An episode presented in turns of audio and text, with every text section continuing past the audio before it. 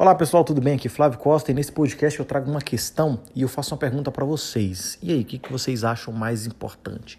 Seguir um método né, que a empresa determina que você deve seguir para gerir né, as suas atividades, seus projetos, né, o seu prospecto de vendas, ou você dá resultados?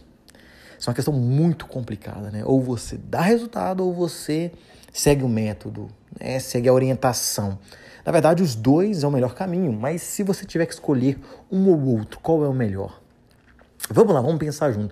Se você segue o método e dá resultado, ok, você está tá dentro do que, do que, dentro do que a organização espera que você faça. Agora, se você segue o método e não está acontecendo, não está gerando os resultados, e aí? Qual é a questão, o que, que fica de aprendizado, né? A empresa pode, na verdade, no final das contas, o que a empresa quer é que você gere o resultado que você precisa gerar o resultado, né? Não não, para mim não justifica muito você seguir um método sendo que o resultado não seja alcançado. E se você ignora o método da, da, da empresa, né? E você começa a dar resultados. O que, que, o que, que isso significa? Significa o seguinte, que você pode chamar, né, de, é, é, disseminar aí esse seu conhecimento dentro da organização, mostrar que existem outras formas de alcançar resultados, talvez mais fáceis, talvez de uma forma melhor do que o método que a empresa tem. Então, num primeiro momento, você precisaria sim seguir o método da, da organização e verificar se você está dando resultados.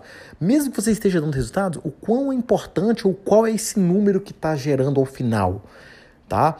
Se você tem uma forma de fazer que você aprendeu de diversas outras empresas ou, ou através de estudos, você pode trazer e falar: olha, pessoal, existe esse método aqui, existe essa outra forma que eu consigo gerar mais receita ou gerar um número maior ou o mesmo número que vocês já geram com um esforço menor.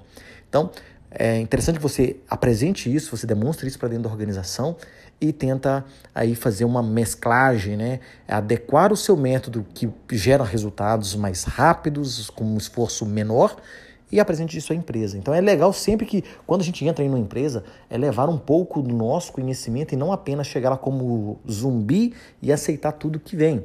Tá? De fato, você precisa experimentar, fazer um teste, entender o método deles, verificar o que, o que é bom, o que não é, se você tem ideias melhores que chame todo o time, chama o seu superior e fala, olha, é, eu consigo gerar uns números melhores fazendo dessa forma. A gente, o que, que você acha da gente tentar?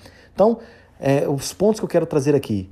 Leve a sua bagagem, sua bagagem é sempre importante. Gerar resultado é mais importante do que apenas seguir um método que a organização tem, mas que você também tenha é, habilidades soft skills aí de negociação, de comunicação, para que você possa conversar, chamar, demonstrar que o seu método ou a sua forma seja levemente melhor ou muito melhor, ou que você vai alcançar esses resultados de forma mais fácil. Tá legal?